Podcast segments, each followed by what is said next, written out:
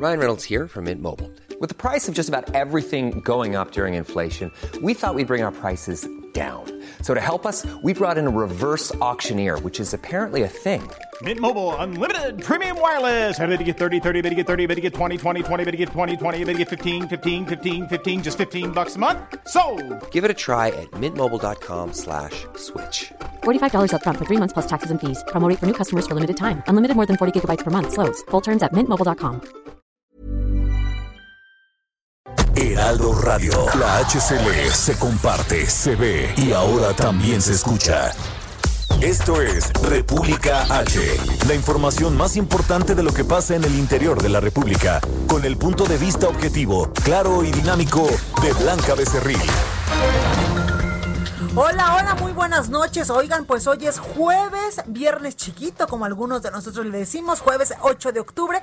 Yo soy Blanca Becerril, esto es República H y yo por supuesto que como todos los días en punto a las 9 de la noche, lo invito a que se quede conmigo porque en los próximos minutos le voy a dar toda la información más importante generada hasta el momento para que usted esté por supuesto bien informado y se duerma pues, eh, pues con la mejor información de lo que sucedió durante todo el día en la Ciudad de México, en el territorio nacional y también algunas cositas que sucedieron en el mundo. Por supuesto que eh, le voy a dar toda la información de lo que decía esta tarde la eh, jefa de gobierno de la Ciudad de México, Claudia Sheinbaum, que en la tarde, aclaramos, en la tarde dejaba entrever que posiblemente el día de mañana cuando da estos informes eh, de cómo estamos en el semáforo epidemiológico para la próxima semana, podríamos eh, pues pasar al semáforo amarillo. Sin embargo, después, a través de su cuenta de Twitter, pues dijo que no, que tranquilitos, que todavía no es momento de avanzar a este eh, peldaño más para pues acercarnos más al rojo, donde el nivel de peligrosidad, el nivel de pues de, de personas hospitalizadas y también de personas confirmadas con coronavirus es mucho menor. Todavía no estamos en esos, en esos momentos. Ella decía a través de su cuenta de Twitter que de acuerdo con la Secretaría de Salud de la Ciudad de México, pues aún no podemos ubicarnos en color amarillo, seguimos en color, eh, color eh, anaranjado, color naranja. Pero lo que sí dijo la jefa de gobierno es que mañana, mañana va a anunciar pues nuevas medidas y también nuevas, eh, pues nuevas acciones para pues empezar un poco más con la nueva normalidad, la apertura tal vez de nuevos sectores de eh, pues sectores económicos o tal vez no sé igual ya puedan ampliar un poco más los horarios en algunos establecimientos o el aforo ya ve que estaba entre el 30 y el 50 en algunos en algunos sitios.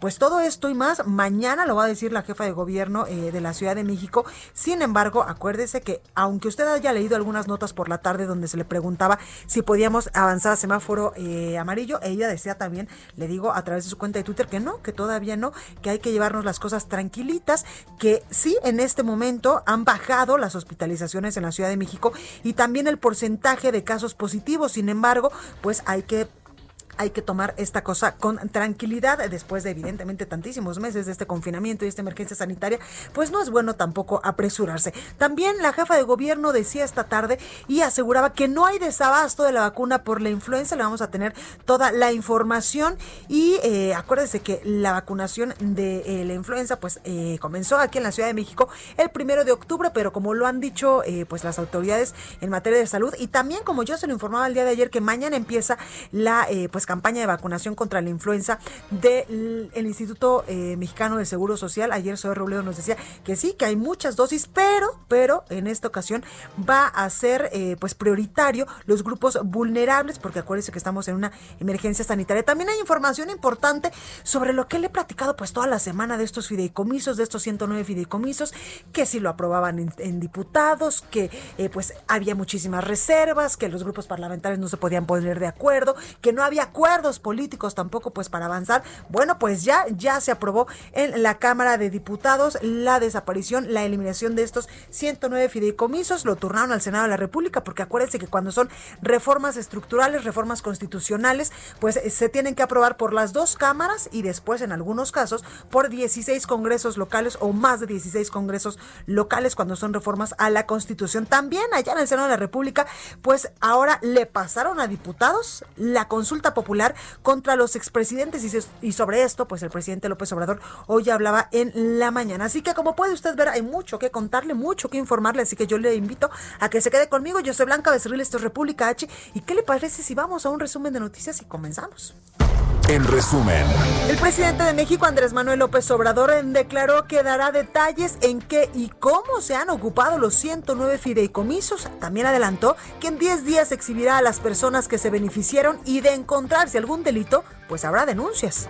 Y acordamos que teniendo ya el diagnóstico y cómo operaban y cómo gastaban el dinero y quiénes se beneficiaban, aquí vamos a informarle al pueblo. Uno por uno de los 110 fideicomisos para que haya transparencia completa. Y lo otro, cómo se va a manejar en el futuro. El presidente de México también habló acerca de la ayuda que se les entregará a los familiares de personas que hayan fallecido a causa de la pandemia de coronavirus. Escuchen.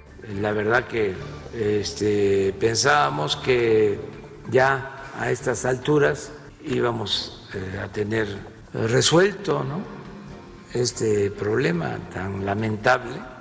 Sin embargo, se ha eh, llevado más tiempo y lo más doloroso, más víctimas, más fallecimientos. Entonces vamos a esperar y sí se va a actuar conforme lo que dijimos, vamos a ayudar a familiares. La Policía de Investigación de la Ciudad de México, a cargo de Francisco Almazán, eh, detuvo a Jorge Eduardo N., director general de obras en la administración de Miguel Ángel Mancera. La Fiscalía General Capitalina giró una orden de aprehensión en su contra luego de que se le señalara por haber contratado a sobreprecio la demolición de viviendas afectadas por el sismo del 19 de septiembre del 2017. Y al respecto, la jefa de gobierno de la Ciudad de México, Claudia Sheinbaum, confirmó la detención del exdirector general de Construcción de Obra Civil de la Secretaría de Obras y Servicios, Jorge Eduardo Herrera González. Yo felicito a la Contraloría General, a la Fiscalía General de Justicia. Siempre es eh, inaceptable que el recurso público se utilice para beneficio personal, pero en particular aquello que iba destinado a los damnificados del sismo es inmoral. Y hoy se detuvo al que fue en su momento el director general de obras y pues qué bueno y la razón por la que se detiene es por corrupción asociada a sobreprecio en la demolición de viviendas durante el sismo de 2000 o posterior al sismo de 2017. El reporte completo de la Secretaría de Salud Federal reveló que en México ya hay 804.488 casos confirmados de coronavirus y 83.096 decesos. A nivel internacional, el conteo de la Universidad de Johns Hopkins de los Estados Unidos reporta que hoy en todo el mundo hay 36.372.000 casos confirmados de COVID-19 y 1.059.000 muertes. La Open Society Foundation emitió un nuevo paquete de financiación por 15 millones de dólares para apoyar a los países de Latinoamérica en su respuesta a la pandemia de coronavirus.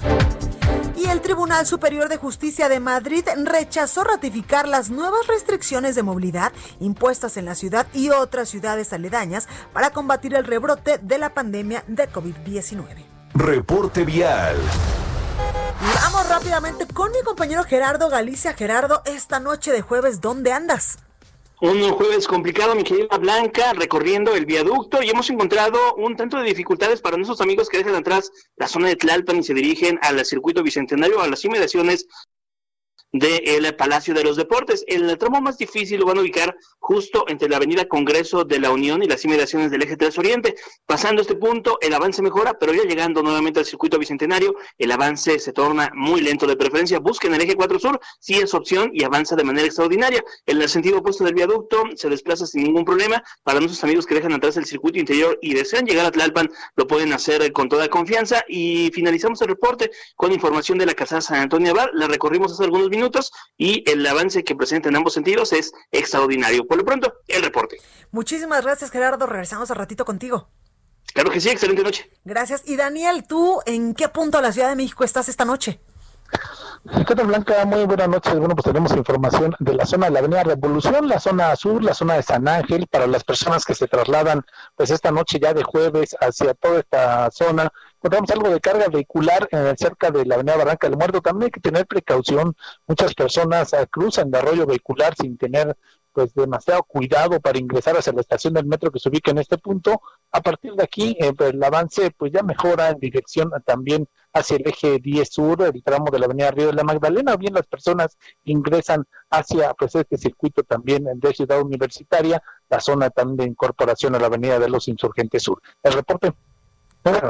Pues ahí lo tenemos. Muchísimas gracias. Gracias.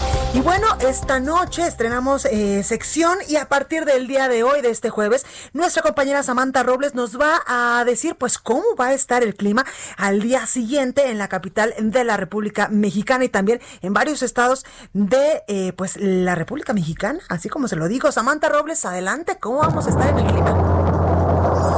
Noches, Blanca. Saludo con mucho gusto a ti y a todo tu bello auditorio en esta noche en la Ciudad de México. Hay que salir abrigado si es que le toca salir a esta hora.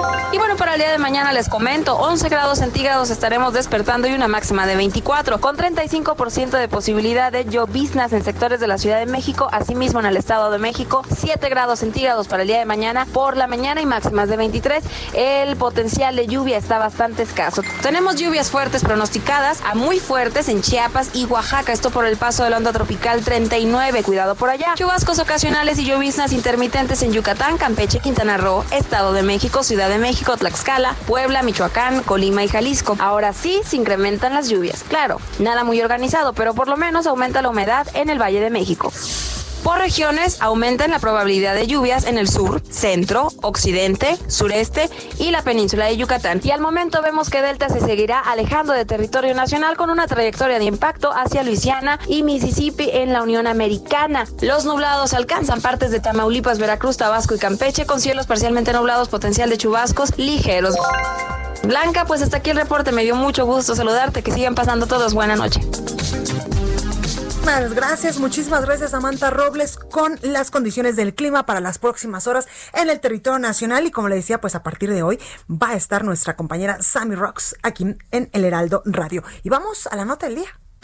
La nota del día. Exactamente, porque esta tarde ya le decía yo que la jefa de gobierno de la Ciudad de México pues dejaba entrever que posiblemente el día de mañana podríamos avanzar en este semáforo epidemiológico en la Ciudad de México. Sin embargo, la Secretaría de Salud, quienes en unos momentitos más estaremos platicando con ella, eh, pues nos dirá si sí podemos avanzar a este semáforo color amarillo, si continuamos en semáforo color naranja o en qué posición estará la próxima semana la Ciudad de México, sobre todo para eh, pues eh, con este asunto del eh, coronavirus. Así que eh, pues vamos, vamos unos minutitos más a enlazarnos con la secretaria de salud a nivel pues a nivel de la Ciudad de México para que nos cuente y también pues que nos diga más o menos cómo vamos con el asunto de la campaña de vacunación contra la influenza y otros temas, por supuesto, importantes en materia de salud que en estos momentos evidentemente son nota, son noticia desde hace pues ya muchísimos meses, desde finales de febrero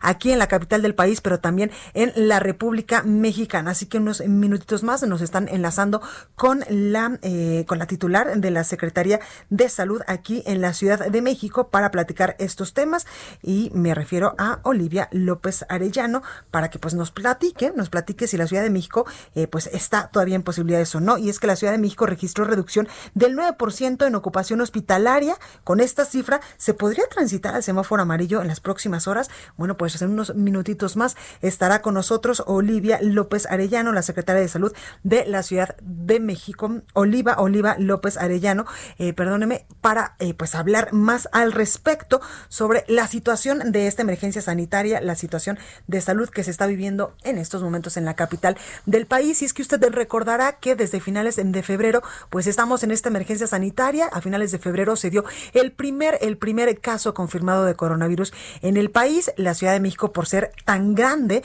pues ha sido una de, eh, pues, de las zonas de la República Mexicana que también ha tenido eh, pues que luchar contra este, contra este virus. Y ya tenemos en la línea telefónica a la secretaria de Salud de la Ciudad de México. Muy buenas noches, secretaria, ¿cómo está?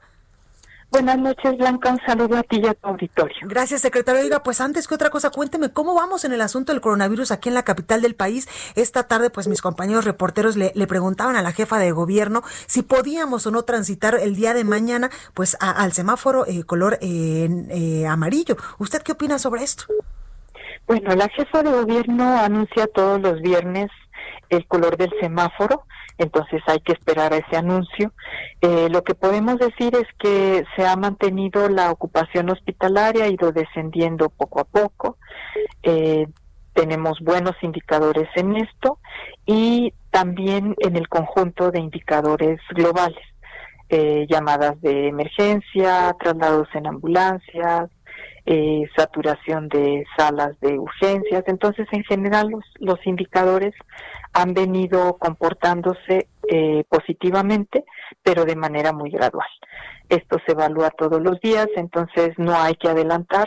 Eh, la decisión eh, se informa mañana, eh, pero también como la jefa lo señaló en un Twitter, la Secretaría de Salud del Gobierno de México nos sigue colocando en, no nos ha colocado en otro color. Entonces seguimos manteniendo estos indicadores mm, aceptables, alrededor del 44% de, de ocupación hospitalaria, pero monitoreándolos todos los días. También enviar el mensaje a la población de que no bajen la guardia, no es tiempo todavía de romerías, de fiestas multitudinarias, de salir a la calle como si ya hubiera pasado la pandemia, porque esto no es así. Seguimos con circulación del virus importante. Totalmente, totalmente, secretaria. Oiga, también quiero preguntarle, la jefa de gobierno, pues todos los viernes, como usted ya eh, puntualmente nos decía, pues nos anuncia en qué eh, eh, pues peldaño del semáforo epidemiológico estaremos la próxima semana, pero también nos anuncia qué tipo de actividades pudiesen eh, pues tener ya una reapertura.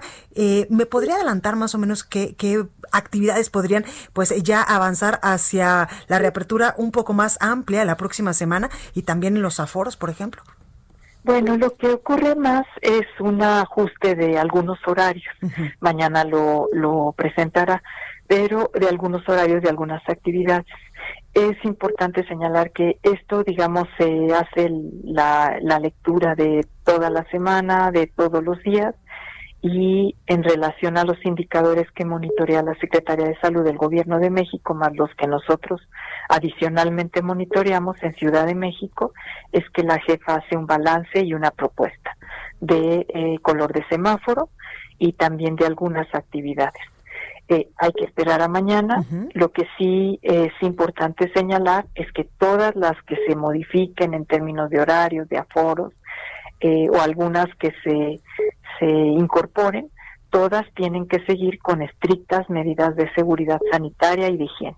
Totalmente, Porque lo que hemos visto ahora es que algunas, algunos espacios ya han relajado esta, esta vigilancia y entonces eh, pues se supone que en las tiendas y supermercados no debe entrar más que una persona por familia, eh, no debe ir niños pequeños, eh, se intenta que adultos mayores vayan lo menos posible para que no se expongan y todo esto ya lo vemos muy relajado. Entonces estamos intensificando ahí la vigilancia. Claro. Oiga, secretaria, también quiero preguntarle eh, pues sobre esta campaña de vacunación eh, contra la influenza que pues ya arrancó el pasado primero de octubre aquí en la capital del país. ¿Cómo vamos en este tema? Vamos bastante bien, con mucha demanda, tanta que nuestro primer lote ya está a punto de, consumirse de la cantidad de, de demanda que hemos tenido, eh, pero también el mensaje a la población es que no se preocupe, vamos a tener ese millón ochocientas mil dosis que eh, se señaló desde un inicio para proteger a los grupos de riesgo. Lo que sí es que consumimos lo que habitualmente se consumía en dos o tres semanas en ocho días. Totalmente. Entonces sí hemos tenido una muy buena respuesta. Pero no hay desabasto, ¿verdad, de secretaria? No, no solo es la entrega del de un lote primero que eran 300, poco más de 350 mil dosis, eh, que ya está consumiéndose en este momento. Quedan unas pocas todavía para estos días, pero lo estamos privilegiando en este momento a estos grupos de riesgo. Eh, niños entre 6 meses y 59 meses, adultos mayores de 60 años, personas con comorbilidad y eh, mujeres embarazadas. Y por supuesto personal de salud, que es un personal de que tiene una, una actividad de alto riesgo. Totalmente. Oiga, secretaria, pues con base en todo esto que nos cuenta, en estos momentos es cuando más tenemos que cuidarnos porque pues también llega esta influenza estacional, seguimos en esta emergencia sanitaria por el coronavirus y me preocupa algo muy importante que usted decía, hay muchos establecimientos que eh, pues poco a poco pues han regresado a la nueva normalidad y la gente está empezando a relajar las medidas y eso en estos momentos es lo que menos tenemos que hacer, ¿verdad? Así es, porque la, el periodo invernal habitualmente es un periodo donde se incrementan las enfermedades respiratorias y sobre todo hay circulación de muchos virus no solo el de la influenza, no solo la pandemia de COVID, sino otros virus. Entonces tenemos que extremar las precauciones, seguir con las medidas generales de protección, el uso del cubreboca, la careta, los gogles en los espacios muy aglomerados como el transporte público, el lavado de manos, la sana distancia siempre que sea posible, la sana distancia y el uso del alcohol cuando no manera de estar continuamente lavando nuestras manos. Totalmente. Secretaria, por último, preguntarle, ¿hay coordinación con la Secretaría de Salud a nivel federal en este asunto de la emergencia sanitaria por COVID? Sí, hay mucha coordinación, no de ahora, sino desde los primeros momentos. Sí, desde enero estamos muy coordinados, hay grupos de trabajo, todas las semanas estamos eh, reunidos en distintos grupos de trabajo y la jefa de gobierno que encabeza el Comando de Salud Metropolitano. Eh, tenemos reuniones sectoriales con todas las instituciones del sector y con el gobierno eh, de México, la Secretaría de Salud del Gobierno de México tres veces por semana. Pues ahí lo tenemos. Secretaria, ¿existe todavía eh, pues estos trabajos puntuales y, enfocados en estas colonias, en estas eh, alcaldías donde pues hay colonias de alto riesgo por el COVID? Así es, seguimos con 158 colonias de acción prioritaria y tenemos desplegados kioscos de la salud donde acercamos la toma de muestra, el tamizaje, la orientación médica eh, a las personas que se acerquen a ese kiosco y facilitando el acceso a esta información médica y a esta toma de, de muestras. Pues se sigue manteniendo el SMS 51515 COVID-19 y la asesoría y la orientación telefónica en Locatel. O sea, todos estos recursos de, de, de instrumentos para contender con la pandemia siguen funcionando y han tenido un efecto importante para contener los contagios. Totalmente. Pues ahí lo tenemos, Oliva López Arellano, secretaria de Salud de la Ciudad de México. Muchas gracias en verdad por esta comunicación. Mucho gusto. Buenas noches. Gracias. Bueno, y vamos con nuestro compañero Carlos Navarro a más información. Carlos, ¿cómo estás?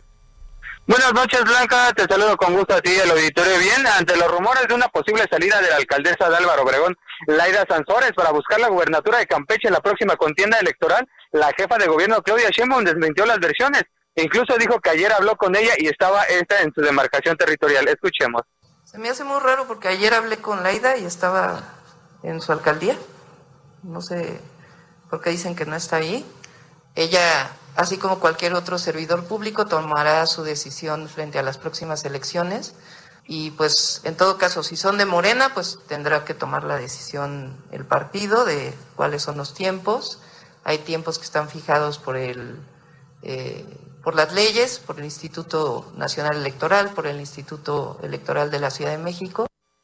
Y bien, ante esta situación, recomendó a aquellos funcionarios que busquen un cargo público en la siguiente contienda electoral que hagan el proceso debidamente y para, para mantener así la gobernabilidad en cada una de las demarcaciones territoriales, Blanca. Pues ahí la información. Muchísimas gracias, Carlos. Hasta luego, buenas noches. Gracias, cuídate mucho. Y bueno, vamos con el sacapuntas de este jueves con mi compañera Itzel González. Yo soy Blanca Becerril, esto es República H, no se vaya, que yo vuelvo con más información. Sacapuntas. Nos platican que el mérito del manejo de datos sobre la emergencia sanitaria en la Ciudad de México es atribuible al director del Centro de Tecnología e Inteligencia de la Agencia Digital de Innovación Pública, Eduardo Clark. De hecho, con trabajo se ha ido ganando la confianza de la jefa de gobierno, Claudia Sheinbaum, y por eso lo tiene en casi todas sus conferencias. Nos cuentan que en la bancada de Morena en San Lázaro se prepara el terreno por si Mario Delgado gana la presidencia nacional de su partido. Los afines al actual coordinador empujan a Sergio Gutiérrez Luna, un morenista de hueso colorado, fiel a la cuarta transformación y leal a Delgado. Pero los contrarios, agrupados en torno a Porfirio Muñoz Ledo, quieren dar la pelea.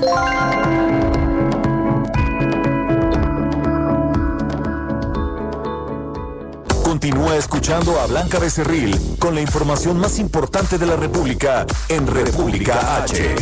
Regresamos. Heraldo Radio, la HCL se comparte, se ve y ahora también se escucha.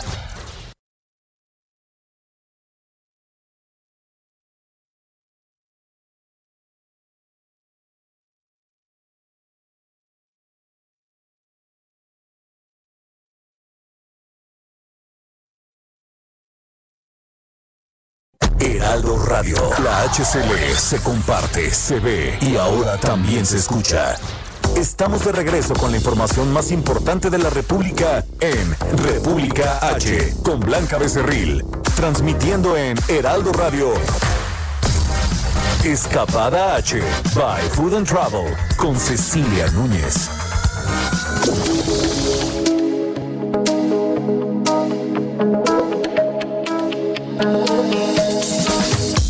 Blanquita, me da mucho gusto saludarte y hoy te voy a platicar de los beneficios psicológicos de viajar. El primero es que reduce el estrés y la ansiedad. Cuando emprendemos un viaje, desconectamos de todas las angustias diarias, laborales y personales y nos enfocamos a vivir el presente, relajándonos en la piscina, visitando playas paradisiacas, conmoviéndonos con la belleza de los paisajes, nos centramos en el momento presente y el viaje logra que no estemos pendientes de ninguna reunión ni de cumplir con las rutinas laborales. Así es que darse unas vacaciones siempre es un beneficio. Dos, potencia tu capacidad para resolver problemas. A lo largo de un viaje, pues como salimos de nuestra zona de confort, debemos afrontar ciertas situaciones y contextos a los que no estamos acostumbrados y requieren una mayor implicación. Así es que viajar te ayuda a vivir ciertas experiencias en donde deberás tomar decisiones, resolver problemas y saberte mover en un mapa. Es posible que te pierdas por las calles que no conoces, que vayas con el tiempo justo a los sitios y que debas comunicarte con oriundos que no hablan tu idioma. Así es que la creatividad y estar despiertos se maneja mucho en los viajes. 3. Aumenta tus habilidades comunicativas y sociales. Viajar te brinda la mejor oportunidad para que conectes con otras personas. Estando en un lugar desconocido, es muy probable que te animes a hablar con gente con la que no te animarías a hablar si estuvieras en tu lugar de origen y desarrolles así tus habilidades sociales.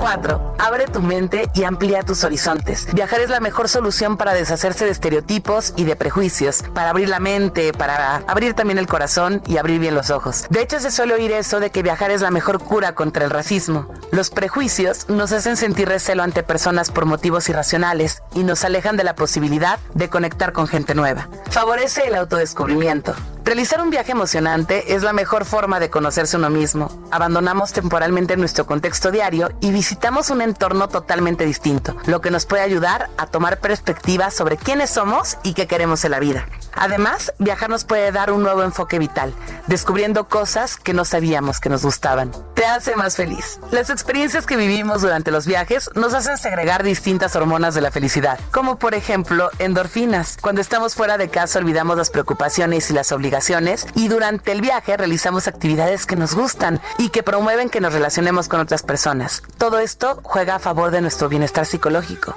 Es como enamorarse o comer mucho chocolate. Muchas gracias Blanquita y nos escuchamos el próximo jueves en Escapada H dentro de República H. Síganos en arroba y arroba MX. En resumen. Tras las críticas, el presidente Andrés Manuel López Obrador informó que su esposa Beatriz Gutiérrez Müller viajó a Europa, exactamente a París, en su representación para conseguir piezas arqueológicas que se expondrán en México en el festejo del Bicentenario de la Independencia del 2021. La Secretaría de Seguridad Ciudadana y la Fiscalía Capitalina, en coordinación con la Secretaría de Marina, detuvieron a Edwin Adrián N., alias el Lucas, o preciso, presunto integrante de la Unión Antitepito. El presidente rechazó que la consulta para enjuiciar a expresidentes de México vaya a costar 8 mil millones de pesos, por lo que le sugirió al Instituto Nacional Electoral convocar a voluntarios para su realización. Escuche. Es que también pues no cuesta 8 mil millones este, hacer la consulta. Yo eh, le diría a los del INE, con todo respeto, que convoquen a voluntarios, que habría muchísimos, porque le importa mucho a la gente participar y es democracia participativa y que no hay que este, pagar. Además, el INE tiene una estructura de base. Y el gobernador de Chihuahua, Javier Corral, demandó diálogo respetuoso y una mesa de negociación transparente con la federación sobre el conflicto del agua en la entidad. Pidió que no traten a agricultores como delincuentes. Reporte vial. Y vamos rápidamente con mi compañero Gerardo Galicia. Gerardo, ¿a dónde te moviste hoy? En la alcaldía de Iztacal con mi querida Blanca y tenemos información para nuestros amigos que van a utilizar el eje 3 sur. Ha disminuido la afluencia de vehículos y ya van a encontrarse con un avance bastante favorable del periférico hacia la zona de Javier Rojo Gómez. Es eh, buena opción también para poder continuar hacia Churbusco, incluso el viaducto. Solo hay que manejar con precaución, exceder los límites de velocidad y si van a transitar en las inmediaciones de la colonia agrícola oriental sobre Javier Rojo Gómez, similares condiciones, avance aceptable, únicamente asentamientos en semáforos, realmente nada para buscar alguna alternativa. Por lo pronto, el reporte. Gracias Gerardo, cuídate mucho, te escuchamos mañana. Claro que sí, hasta luego. Entrevista. Bueno, me da muchísimo gusto saludar esta noche aquí en la cabina del Heraldo Radio, evidentemente con Susana a distancia, como pues ya es la nueva normalidad, a Mauricio Tabe, él es coordinador de la bancada del Partido Acción Nacional en el Congreso de la Ciudad de México. Mauricio, ¿cómo estás? Muy bien, Blanca, muchas gracias. Muy buenas noches a todos los que nos escuchan. Gracias a ti por venir. Oye, Mauricio, cuéntame sobre esta iniciativa de ley que vas a presentar en el Pleno del Congreso local sobre estos comedores vecinales solidarios. ¿De qué se trata? Fíjate que el, frente a esta crisis económica que estamos viviendo, ya desde hace un par de meses, que se ha agravado con la pandemia, porque se nos cayó la economía, mucha gente la están despidiendo, los ingresos de la mayoría de las familias se han ido a la mitad, muchos se han recortado terriblemente. Y los que vivían al día, bueno, ya ni te Y la están pasando, la están pasando muy, muy mal muchas familias. Y frente a eso hemos recibido reclamos de muchos vecinos que nos dicen a ver cómo nos pueden ayudar y no quisimos atorarnos en el típico programa de despensas y empezamos a organizar a los vecinos ah, para poder eh, preparar comida para otros vecinos que fuera a bajo costo, para que no fuera un barril sin fondo, en donde regaláramos un ratito y ya se nos acababa el recurso y ya la gente se quedó sin el apoyo.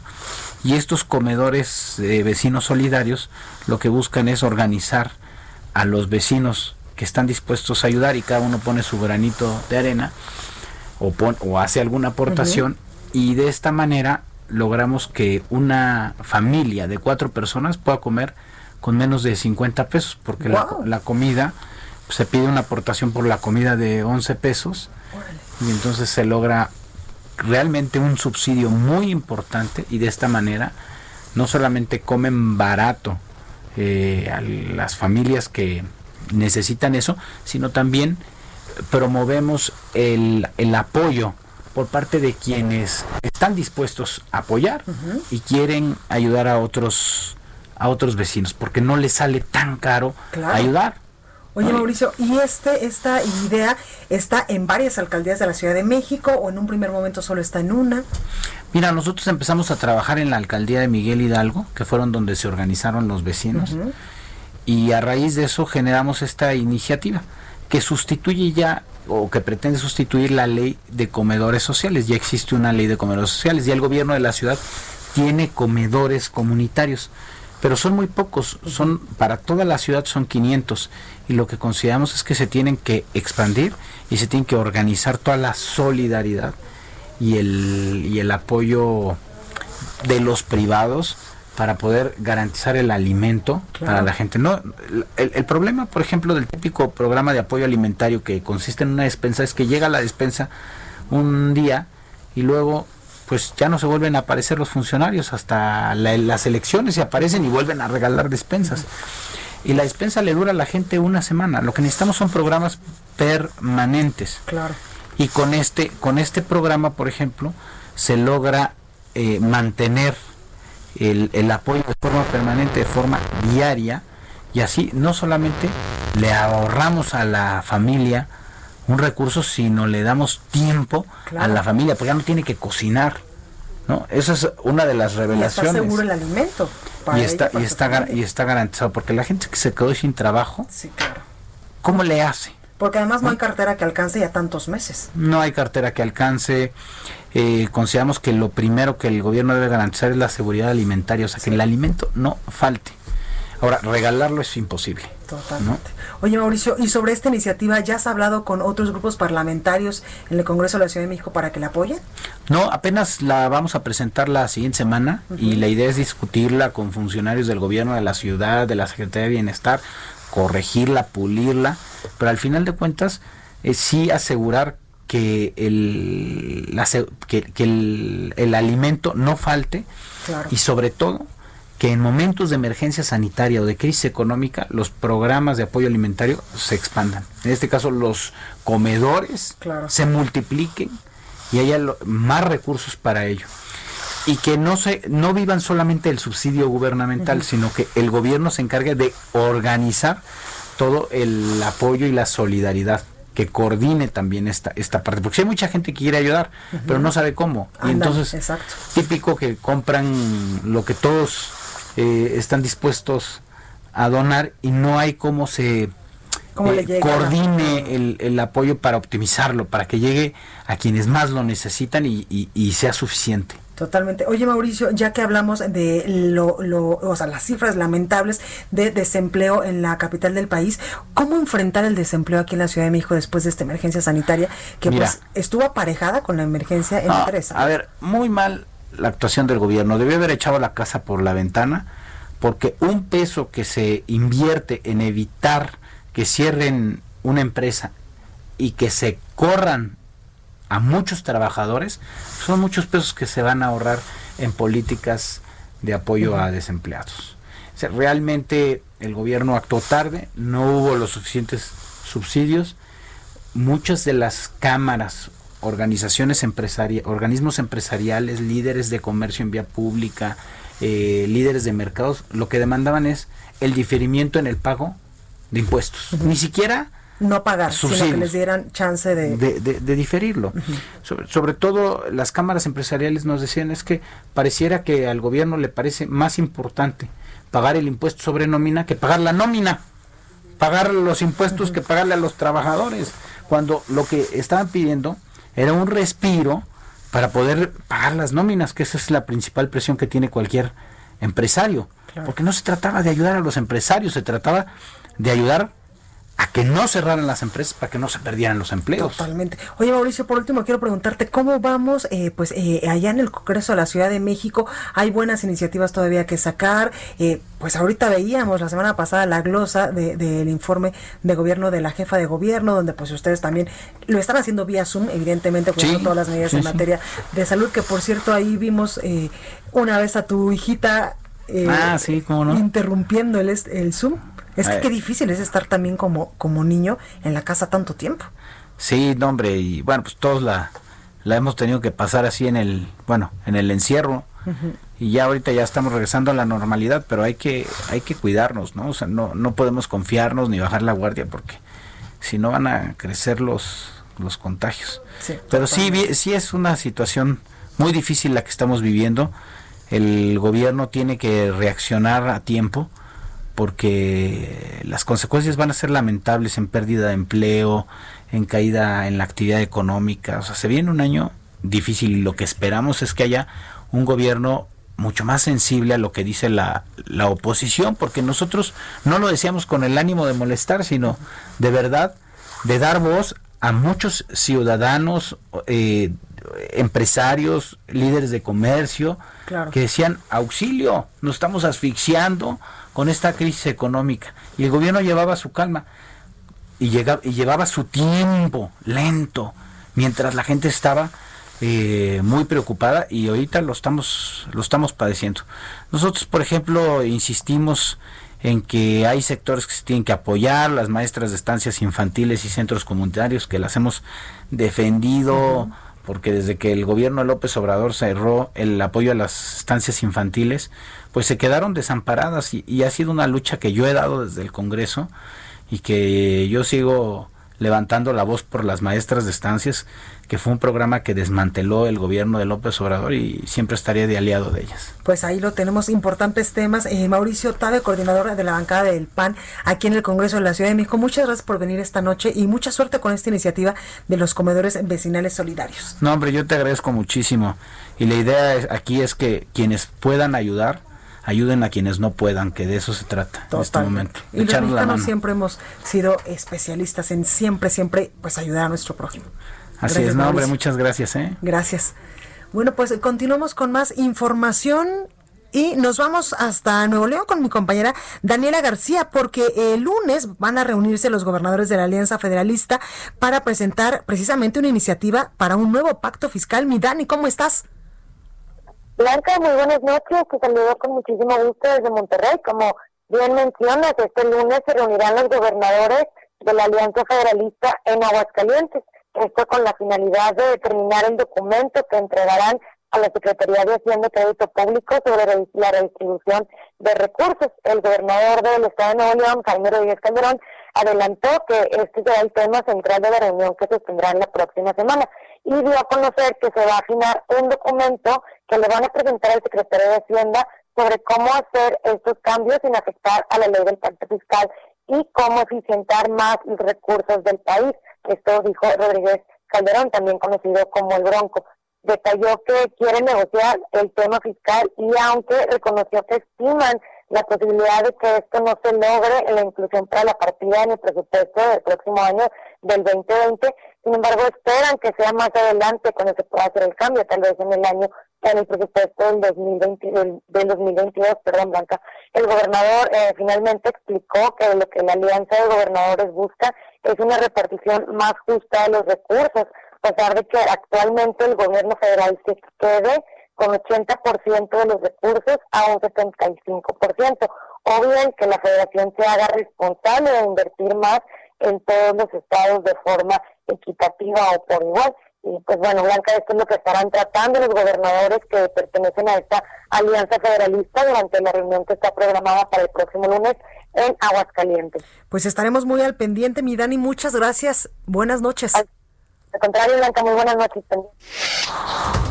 Bueno, ya está con nosotros mi Toño Autista, coeditor de estados en el Heraldo de México. ¿Cómo estás, Toño? Blanca, ¿cómo estás? Muy buenas noches a ti y a los escuchas. Bien, bien, bien, aquí en jueves ya. Sí, gracias a Dios. A punto de cerrar la semana. A punto, a punto, mi Toño. Oye, cuéntanos qué vamos a poder leer mañana en el Heraldo de México, en las páginas del Heraldo. Bueno, tenemos el, seguimiento y el, final de lo que pasó con Delta. Aún se dirige del Golfo de México a Estados Unidos. ya, Unidos ¿Ya va como categoría 3? Sí, otra vez volvió a retomar fuerza. Recordemos que que eh, ha estado tomando fuerza muy rápidamente. Recordemos que aquí llegó categoría 4, bajó hasta categoría 1, dejó la península categoría 1 y ha retomado fuerza otra vez y es categoría 3. Va a dejar lluvias. Tabasco es una de las entidades que más está registrando este esta caída de, lluvias y tenemos un trabajo de eh, nuestra compañera Frida Valencia en el que detalla que eh, pues no solo es el agua lo que está pegándole al país, ¿eh? no, estamos, no estamos totalmente llenos de agua, al contrario, el norte está resintiendo, aunque, aquí, aunque aquí sintamos que está lloviendo y hace frío, el norte tiene una eh, situación muy grave de sequía. Entonces, están los dos contrastes en nuestro país.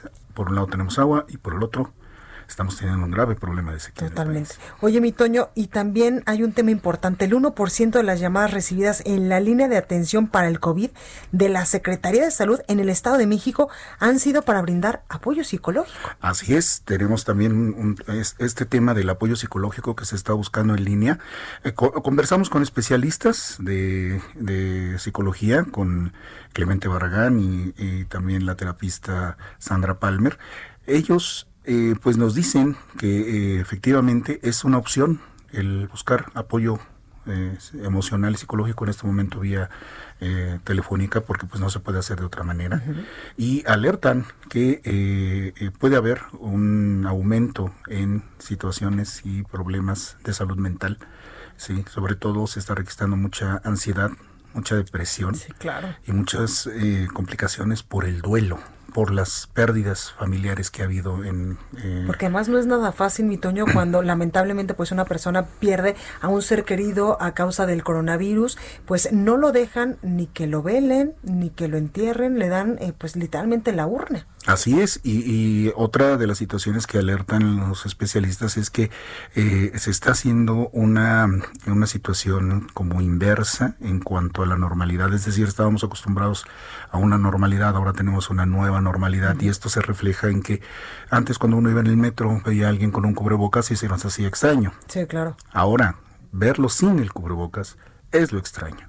Y esto genera en algunas personas mucha ansiedad que puede llegar incluso a acciones de violencia. Entonces es importante, recomiendan eh, que pues se busquen actividades positivas, hacer ejercicio, arreglar la casa, eh, mantener contacto con la familia, aunque sea a través de las nuevas tecnologías.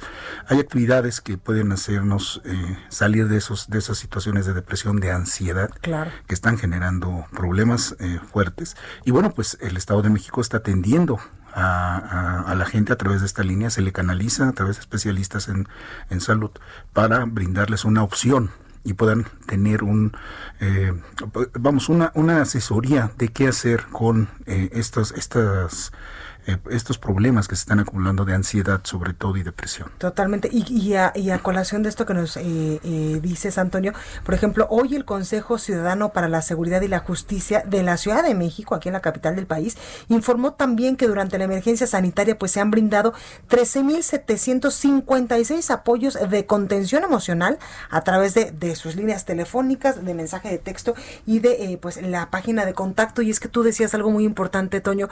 Llevamos ya siete meses en esta emergencia sanitaria, en este confinamiento que en un primer momento, pues emocionalmente nos pegó literalmente a todos el estar encerrado en tu casa cuando somos personas súper activas, pero deja tú de eso la incertidumbre de decir, no sé si mañana voy a tener trabajo, no sé si mañana voy a tener pues dinero para pagar la renta, para pagar los servicios. ¿Qué digo eso? Para darle de comer a mi familia. Eso sí, en verdad que es un estrés mental y, también me, imagino que emocional muy fuerte. Y sobre todo el temor al, contagio, ah, ¿no? en, el Estado de México, solo esta línea, porque sí hay que, hay que dejar claro que no es solo esa línea en la que se está atendiendo, hay varias opciones. La, la Universidad Nacional Autónoma de México ha planteado una línea también, ha puesto a disposición de la gente una línea para atención. Eh, son 108 mil servicios los que ha dado la línea del Estado de México, de este el 1% son aproximadamente mil personas, pero se está buscando darles opción. Y sí, Sí, sí, sí, se genera incluso el temor al contagio. hay gente que tiene miedo de salir precisamente por eso y esto genera mucha ansiedad. Mucha ansiedad. A mí eso me pasaba, en un principio debe ser sincera, pues los primeros dos o tres meses donde pues me dieron la oportunidad de trabajar desde casa y el primer día que salí, Toño, o sea, yo era la sobrina de López Gatel, o sea, llevaba mi desinfectante para todos lados, las toallitas, me lavaba las manos de manera obsesiva que yo decía, Dios mío, se me está cayendo la pielecita de las manos, pero era un miedo a, y si me siento ahí y si me infecto, y si de repente se me olvida que agarré el celular de una mesa y, me toco la nariz, los ojos o la boca, era un miedo tremendo que decía, creo que estoy más segura en mi casa y ya no quiero salir de ahí. Sí, sí, hay, hay eh, gente que, que está y está teniendo estas reacciones y pues sí hay que buscar, hay que buscar una ayuda, hay que buscar una ayuda. Eh, estas opciones son válidas. Eh, nos comentaban los especialistas que sí han notado un incremento porque, vamos, ya hay una consulta que se da, eh, ya hay pacientes que tienen sus consultas, ya las empezaron a recibir en, vía, vía, vía llamada, vía telefónica, pero se ha notado que hay más gente buscando precisamente una, una manera de tener pues alguien que les diga más o menos qué hacer. Exactamente, porque muchas veces, por ejemplo, tú le hablas a tu mamá o le hablas a tus hermanas y están en la misma situación que tú. Sí, y, oírlas eh, pues eh, recurrir a un especialista nos puede nos puede ayudar. Totalmente y, pues, hacer toda la diferencia. sí sí sí eso puede marcar una diferencia muy muy importante. Pues ahí lo tenemos muy interesante el tema de, de este jueves. Eh, mi Toño muchísimas gracias te escuchamos mañana. Gracias gracias a ustedes muy buena noche. Gracias. Bueno yo soy Blanca Becerril esto fue República H. Yo lo dejo con eh, mi compañera de cultura quien nos va a dar pues muchísima información sobre pues qué es lo que viene durante este fin de semana. Mi compañera Melissa eh, Moreno con las recomendaciones de cultura. Yo lo espero aquí el día de mañana en punto a las 9. Cuídese mucho.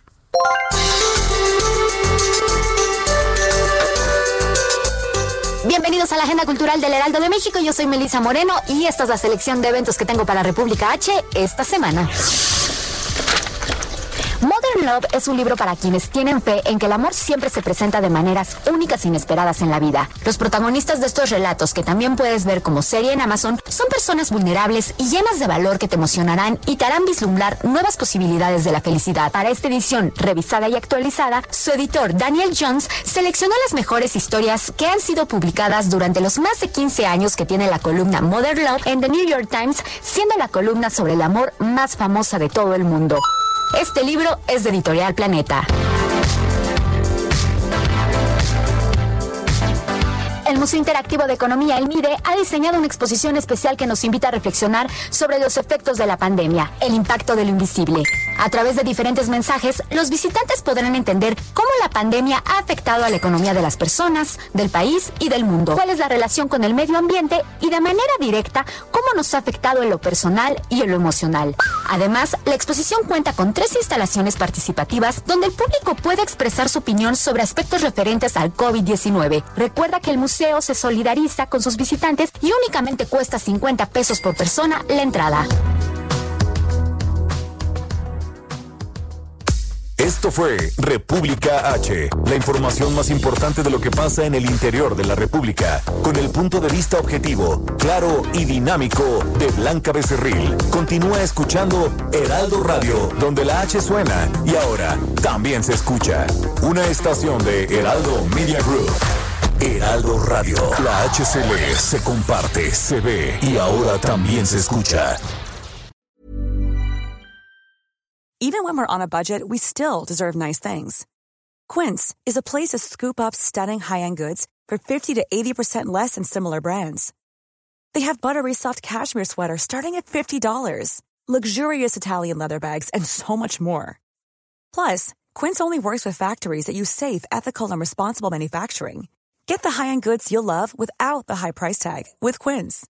Go to quince.com slash style for free shipping and 365-day returns.